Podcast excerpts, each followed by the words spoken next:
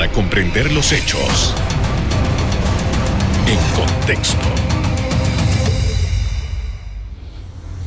Muy buenas noches, sean todos bienvenidos y ahora para comprender las noticias las ponemos en contexto.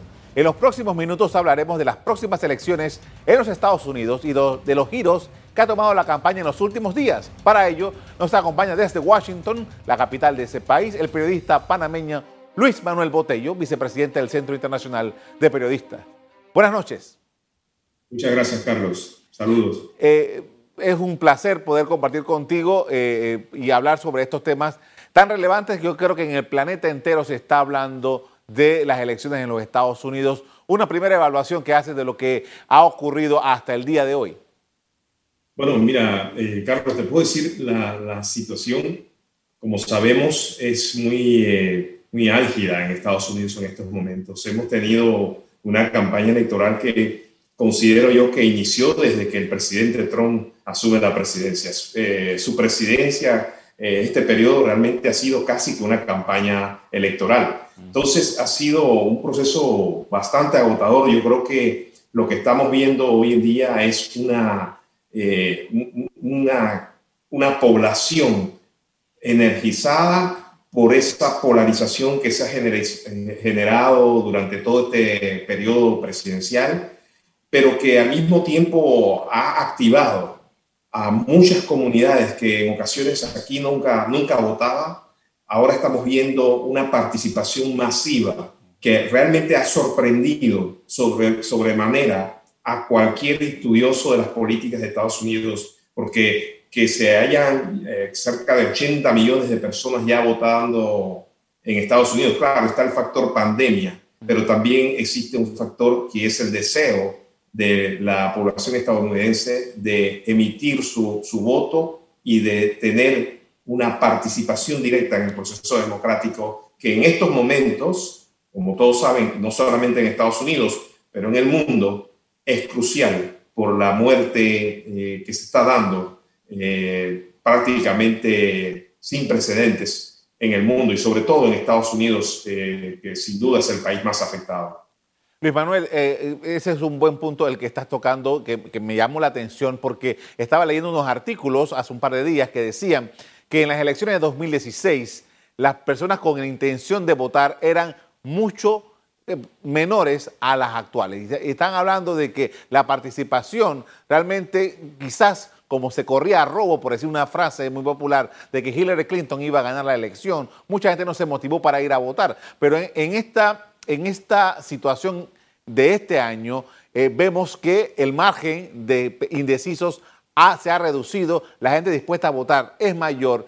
Y eh, en, esta, en estos elementos, esta situación en particular, ¿a quién favorece de los dos principales candidatos que hay en los Estados Unidos? Es una muy buena pregunta, Carlos. Eh, a, mi parecer, aunque, estoy seguro que depende de a quién le preguntes, pero eh, me parece que al, al, vicepresidente Biden le conviene muchísimo que, eh, la gente vaya a votar. Precisamente porque eh, recordemos que en unos estados que por lo general votaban eh, republicano, como Wisconsin, cambiaron, cambiaron, habían votado por, por Obama y luego cambiaron y todos votaron por Trump. pareciera ser que aquellos que no fueron a votar beneficiaron en aquel entonces al, al, hoy presidente Trump.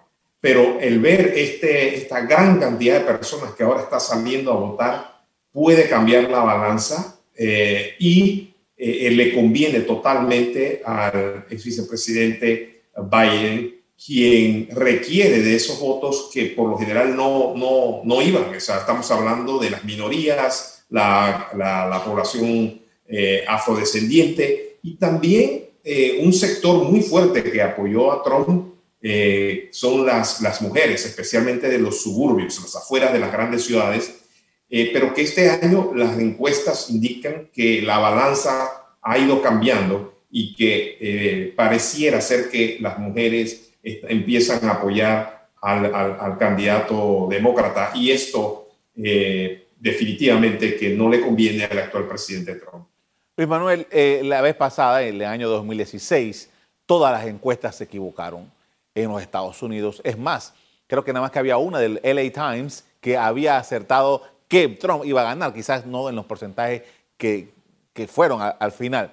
Eh, ahora, con esa experiencia que se vivió hace cuatro años, viviendo ahora esta nueva realidad, eh, ¿por qué podemos estar tan convencidos de que eh, esta encuesta realmente están más cercanas a la realidad que lo que lo fueron en el año 2016? Es una muy buena pregunta porque, y, no te creas que muchos analistas eh, comentan con mucha cautela, ¿no? Acá le llamamos cautiously optimistic, ¿no? o sea, con mucha cautela. Hay ese, ese, ese optimismo de que puede que se dé un cambio, pero es cierto, yo creo que eh, en este momento eh, existe un factor que no lo teníamos en el 2016 y es la pandemia del COVID-19.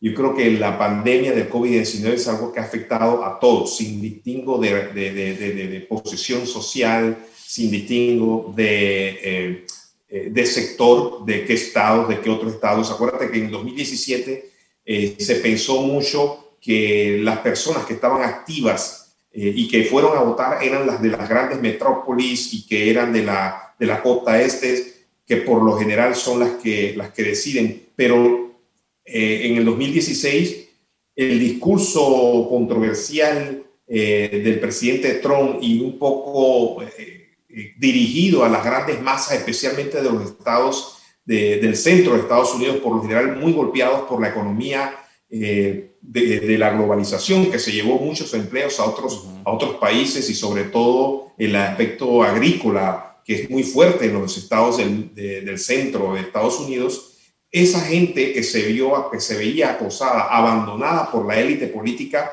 prefirió ir por, por el presidente Trump, quien se vendió como un presidente fuera del status quo, fuera de lo que él llamó el pantano de Washington y que lo iba a drenar cuando llegara. Eso caló muy bien porque es cierto, muchas sociedades, muchas comunidades de Estados Unidos habían perdido su, su, su hegemonía económica, la gente había perdido sus trabajos. Entonces, eh, eso caló muy bien, pero está, en esta ocasión tenemos un factor que es la pandemia y que a todas luces, no solamente a internos de los Estados Unidos, sino a nivel internacional, se ha visto un manejo eh, eh, pésimo de, de, la pandemia y que continúa ya más de 220 mil personas en las últimas semanas, 83 mil diarios, contagios diarios nuevamente llegando a la cifra de muertes de cuando inicia la pandemia o en meses de abril, mayo, que habían más de mil muertes diarias, estamos ya eh, llegando a esas cifras nuevamente. Entonces, yo creo que el factor pandemia, falta de control y sobre todo recuerda que tenemos hoy un problema que ya se veía desde la época de Obama, que era eh, el tema de la injusticia social. Eh, esto termina de, yo digo, de, explotar cuando eh, matan al, joven afrodescendiente George Floyd, que genera las protestas raciales. Ese componente, eh, eh, el sentimiento de que no existe un liderazgo y que sigue muriendo gente a todo nivel y a todos estados, aunado a las protestas que no han parado, o sea, todavía ayer seguían las protestas en muchas ciudades, anti, eh, contra el abuso policial eh, y, el, y, el, racismo sistemático, eh, eso yo creo que es un componente y un elemento que no teníamos y yo creo que eso ha hecho que los analistas piensen que pudiera haber un cambio en las próximas elecciones. Con esto, eh, Luis, vamos a hacer una primera pausa para comerciales. Al regreso, seguimos en el análisis del proceso electoral en los Estados Unidos y lo que está en juego en estos últimos días. Ya volvemos.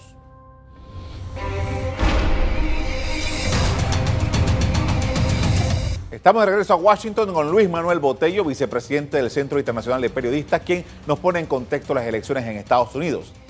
Luis Manuel, y hay una máxima en los Estados Unidos que dice que los presidentes no, ah, no, que los opositores no gana la elección cuando un presidente es presidente, sino que el presidente en ejercicio pierde. Ahora, Joe Biden, que fue vicepresidente eh, ocho años en los Estados Unidos, que la, maquinaria de Trump lo ha acusado de todo, eh, que es un señor mayor, ¿cómo se plantea en una, en una circunstancia como esta ante el electorado de Estados Unidos? Sí, no, es un tema, es, un problema. De hecho, eh, no sé si viste, si viste las, ah, eh, los debates eh, presidenciales. Uno de los, de, de, los temas y de las preguntas principales que se le hicieron a los vicepresidentes, a los candidatos a vicepresidente, a Mike Pence y a Kamala Harris, fue que ellos están en unas elecciones donde ambos candidatos a presidente son personas mayores. Eh, de hecho, si ganase Biden, eh, sería el presidente eh, de, más edad que ha elegido Estados Unidos. eso es un tema serio, de, para eso se les consultó a los vicepresidentes, porque pudiera, por motivos de salud, pudiera en algún momento convertirse en los presidentes eh, del país. Eh, es un tema serio, especialmente entre los jóvenes, quienes, eh, como sabes, buscaban un cambio generacional. de hecho, el, tema del presidente Trump pensábamos que era algo que lo pudiera afectar, pero el hecho de ir, de ser el presidente, de venderse como un presidente antisistema en el 2016, logró un poco la votación de, esos jóvenes. los jóvenes realmente estaban más por, eh, eh, por otros candidatos demócratas realmente, no tanto por, por Biden. Pero en las circunstancias que estamos viendo, la edad, aunque no lo creas, no ha sido un tema eh, de, preocupación electoral. en estos momentos, como, como mencioné, la preocupación electoral va de la mano de el control de la pandemia, de los efectos en la economía, del tema de las acusaciones y de las protestas raciales, eh, el tema de la educación. Eh, muchos estudiantes trabajan eh, desde sus casas ahora con, una educación afectada por la pandemia.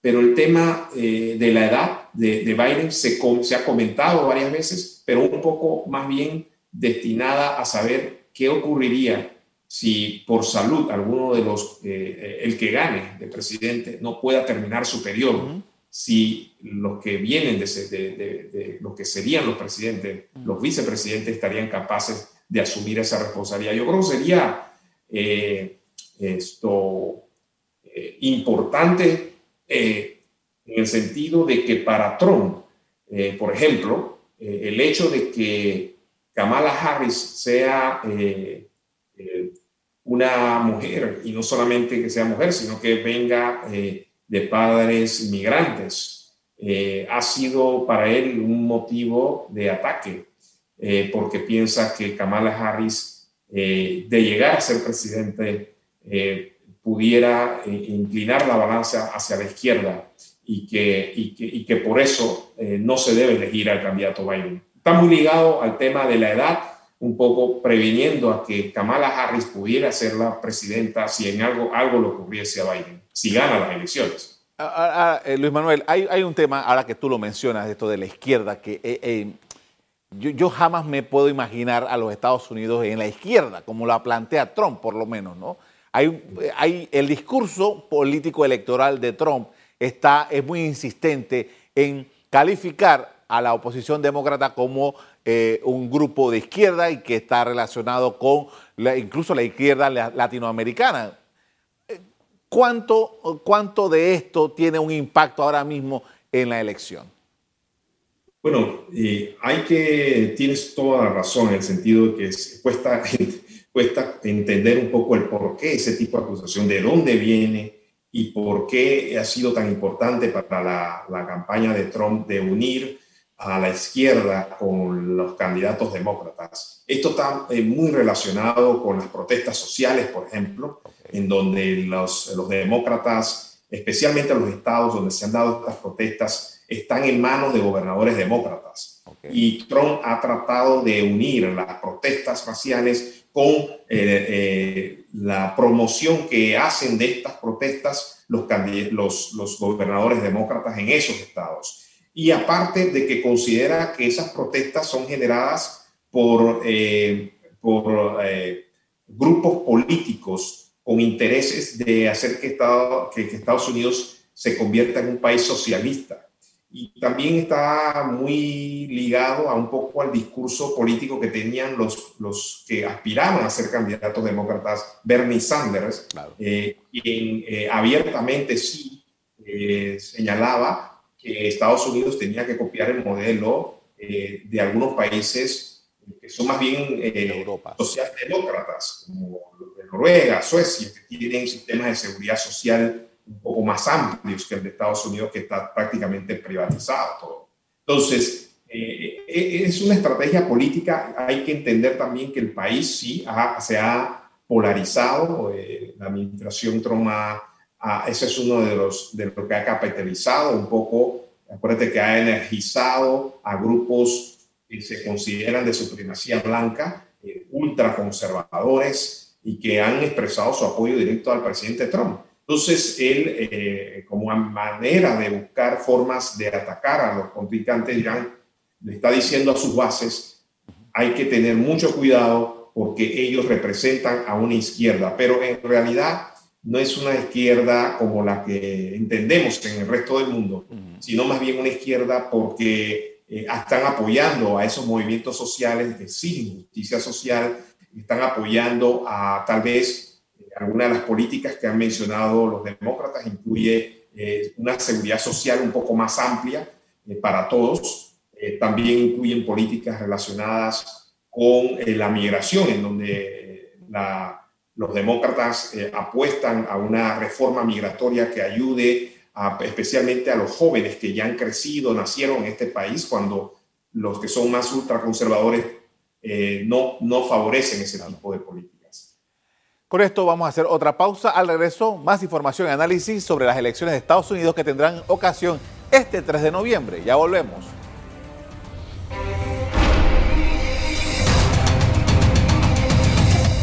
En la parte final estamos de regreso a Washington con Luis Manuel Botello, vicepresidente del Centro Internacional de Periodistas, con quien venimos analizando los comicios presidenciales en Estados Unidos. Eh, y ahora vamos a hablar acerca de los estados clave. Eh, han estado en las últimas horas muy caliente el asunto en la Florida, que es un estado que ya en Trump fue determinante.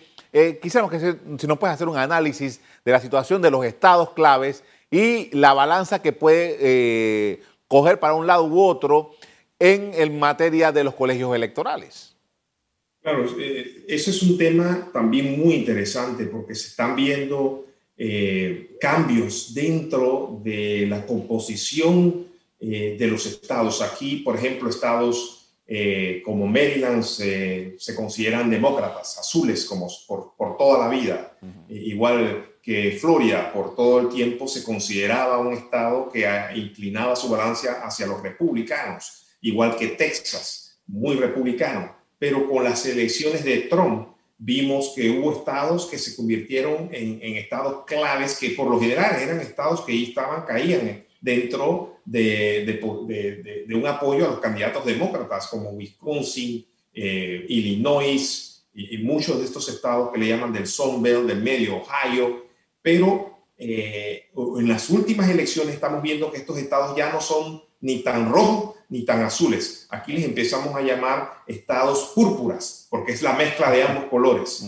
y, y, ya, por ejemplo, Virginia, que antes era siempre un estado que pensábamos que siempre votaba republicano, ya con Obama se supo que no era así. Y como, e incluso con la última elección del 16, eh, eh, Virginia fue a Hillary. Entonces, eh, son estados que antes no se le ponía atención, hoy se les pone atención. Florida también, un estado que antes se pensaba que siempre era republicano, ya no, ya no es tan seguro. Ahora es un battleground state, un estado de batalla. Eh, Ohio es otro estado que por tradición, si, si entiendes, eh, las elecciones, prácticamente la campaña electoral inicia en Ohio, siempre por historia. Entonces, Ohio es un, es un estado que, que sigue siendo eh, determinante. Wisconsin, sobre todo, estamos hablando de Minnesota, estamos hablando de Pensilvania, también es otro estado que, que, es muy determinante porque era un estado también que no se sabía, pero con la última elecciones de Trump se consolidaron como un estado bastante republicano. Sin embargo, tenemos que entender que hubo elecciones de medio tiempo en Estados Unidos y que tornaron la balanza del Congreso y le dieron la mayoría a los demócratas. Estoy hablando de la Cámara Baja. Y eso también, eh, un poco muy ligado a lo que mencionaste de las tendencias a la izquierda. Prácticamente una nueva generación de, de congresistas eh, fue electa y esta nueva generación de, de, congresistas tiene una tendencia bastante eh, menos conservadora, no tan, para muchos de izquierda, pero, pero en el contexto internacional no es tan de izquierda. En el contexto de Estados Unidos es muy de izquierda. Entonces, estamos hablando de eh, eh, California, que es un estado que siempre ha beneficiado a los demócratas, pero sigue siendo un estado muy grande, igual que Texas. Texas hay una expectativa muy grande porque Texas siempre ha sido republicano, pero este año, por todo lo que está ocurriendo con la pandemia, es uno de los estados más afectados. Hoy han votado hasta hoy más personas de las que votaron en las elecciones en el 2017 ya han votado en Texas. O sea, te puedes imaginar la cantidad de gente que ha salido a votar. Entonces, estos estados eh, eh, continúan siendo muy importantes. Hay que ponerles el ojo a Pensilvania, Wisconsin, Florida, Virginia, Ohio. Son estados que van a determinar las elecciones este año. Ahora, eh, dentro de todo esto, eh, interesantísimo que nos está relatando, hay una situación, y como ya lo hemos venido hablando durante el programa, hay mucha gente, 80 millones de personas que han votado ya, y el presidente Trump se aseguró en algún momento, y lo ha repetido, de hablar de fraude, de hablar de cosas irregulares. Eh, esto quizás adelantándose un poco al resultado, a lo mejor ya lo, está, lo, ha estado midiendo. ¿Qué piensas de eso? Bueno, eh, eso es eh, lamentable que, se esté dando. Eh, sin embargo, no ha tenido el más mínimo peso en el sentido de que esas acusaciones no hay elementos sólidos que la comprueben, ¿no? pensamos que es parte de la estrategia política del presidente Trump para tratar de activar a las bases que lo apoyan, a que salgan y que vayan y lo apoyen. Eh, pero no existe elementos claros que indiquen eh, que haya algún tipo de falla en el proceso electoral. Sin embargo, eh, con esto no quiero decir que no vaya a ocurrir algún tipo de, de, error o fallo, pero no, no existen elementos claros que nos indiquen que sea algo que es determinante. Recuerde que ya ha habido un, presidente, un precedente en Estados Unidos en el 2000 cuando las elecciones entre el presidente Bush y, Al Gore, en donde Al Gore eh, retrajo la aceptación eh, del reconocimiento de Bush y poco exigió un reconteo de votos en Florida, porque fue el margen fue muy cerrado y se había pensado que Florida lo ganaba Al Gore, pero eh, como a la medianoche dijeron, no, disculpen, no, no es Al Gore, es Bush, y gana la presidencia Bush con Florida. Entonces, eh, eso fue a la Corte Suprema y no supimos oficialmente quién fue el presidente de Estados Unidos hasta el 12 de diciembre. pienso que algo similar pudiera ocurrir, especialmente porque, eh, especialmente si tendremos unas elecciones que sean cerradas, muy cerradas, sin duda alguna, eh, el presidente Trump va a exigir un, un reconteo y no tengo la menor duda de que este caso llegue a la Corte. Pero por el momento no existe ningún tipo de elemento sólido basado en hechos que nos indique que vaya a haber algún tipo de problema electoral. ¿Cómo, crees que va a transitar este fin de semana hasta el martes? Tu, evaluación rápidamente sobre este fin de semana crucial en los Estados Unidos. Mira, es algo impresionante lo que está ocurriendo. Nunca había visto yo algo así, que los comercios en algunos estados están forrando las vitrinas porque están esperando que eh, el, martes, cuando se den las elecciones, una vez se dé el fallo, quien gane, quien gane, no va a, gustar a uno o a otro bando y puede generar una masiva protesta eh, civil como nunca se había visto. Y eso es algo impresionante que esté ocurriendo en un país como Estados Unidos. Interesantísimo. Muchísimas gracias, Luis Manuel Botello, por habernos acompañado esta noche hablando de este tema tan interesante que creo que está generando expectativa mundial.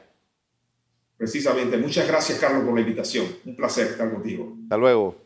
Casi todas las encuestas de intención de voto en Estados Unidos le dan la ventaja al opositor demócrata Joe Biden. Sin embargo, los márgenes en muchas de ellas es, es bajo. Lo que ocurre el martes será altamente tenso, como acaba de decir Luis Manuel. Hasta aquí el programa de hoy. A ustedes les doy las gracias por acompañarnos y les recuerdo que si quieren volver a ver este programa, búsquelo en el VOD de Cable Onda, en locales, Canal Eco. Me despido invitándolos a que continúen disfrutando de nuestra programación. Buenas noches.